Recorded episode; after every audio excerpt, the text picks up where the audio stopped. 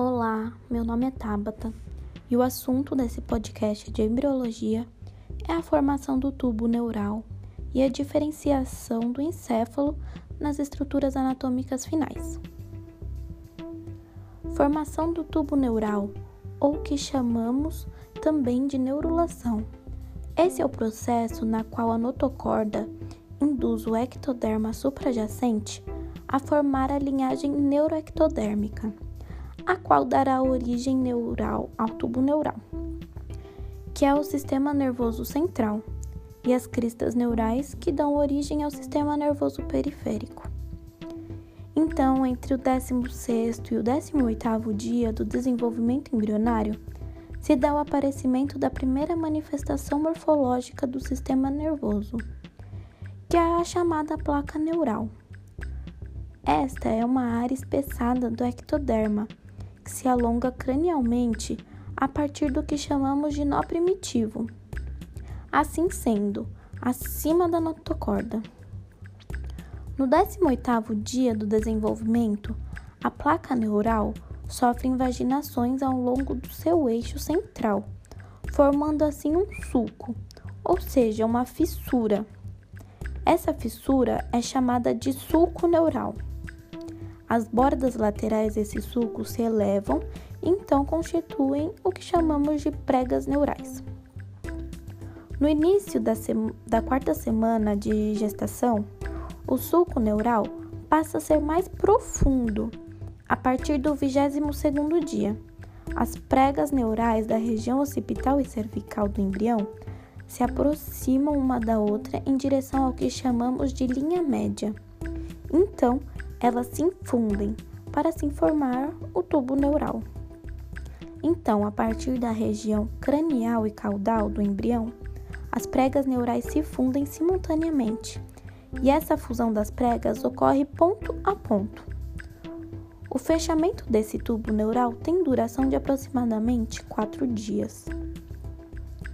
O crescimento, que é diferencial e mais alongado, da porção cranial do tubo neural leva à formação de várias dilatações, que constituem as vesículas encefálicas ou cerebrais, que são precursoras das estruturas do encéfalo, enquanto a região caudal é estreita do tubo neural, da origem à medula espinhal. O tubo neural é formado por uma parede e uma luz, que permite a circulação do líquido céfalo-raquidiano, ou também o chamado líquor. Durante o processo que chamamos de neurulação, o tubo neural se separa do ectoderma e se posiciona dentro da região do mesoderma.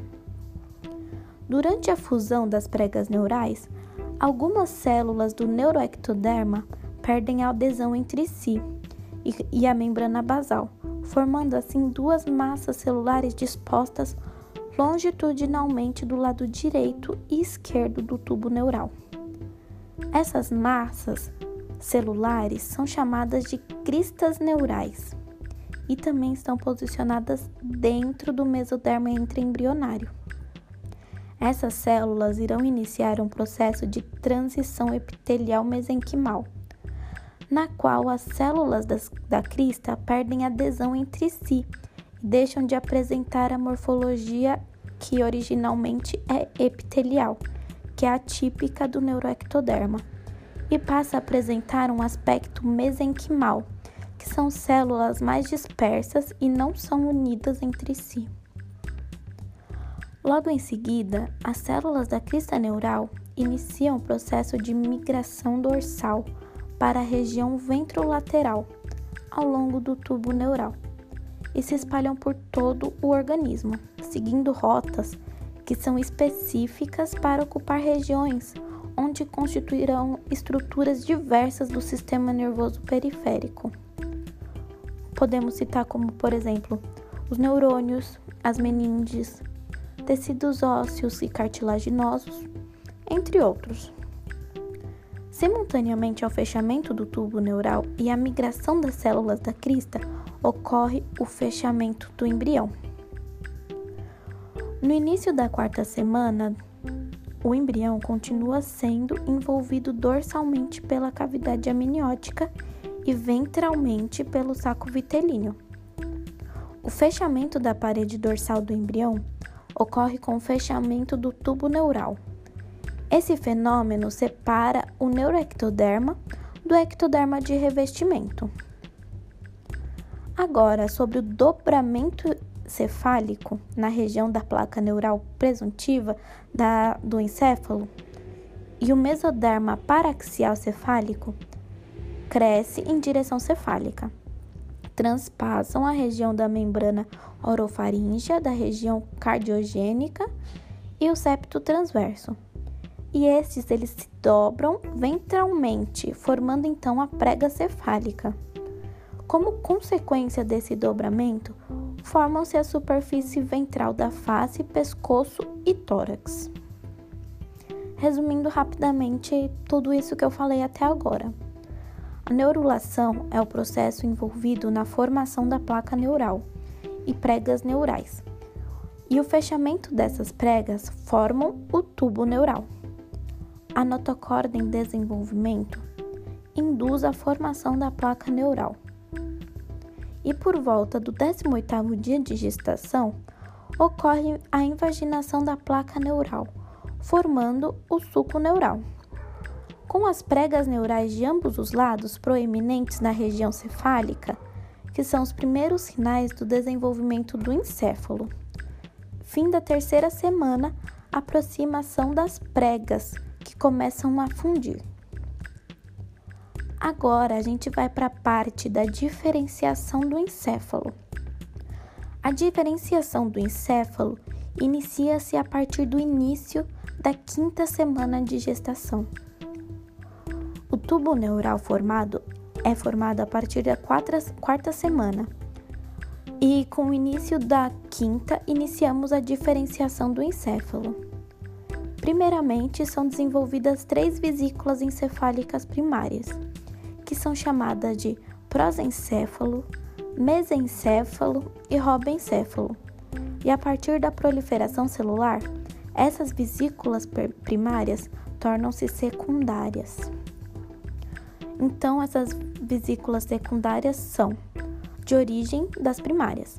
O prosencéfalo dá origem ao diencéfalo, que formará o epitálamo, tálamo e o hipotálamo e o telencéfalo, que vai formar os hemisférios cerebrais. Então, o prosencéfalo dá origem ao diencéfalo e ao telencéfalo. O tubo neural vai se dobrando sobre, os, sobre ele mesmo, formando o que chamamos de flexuras. O mesencéfalo ele só vai se estreitando e vira um canal que comunica o terceiro e o quarto ventrículo, chamado de aqueduto de Silvius. E o robencéfalo vai formar uma dobra no seu teto e vai se dividir em dois: o metencéfalo, que dá origem ao cerebelo e ponte, e ao mielencéfalo, que dá origem ao bulbo, que se continua com a medula espial.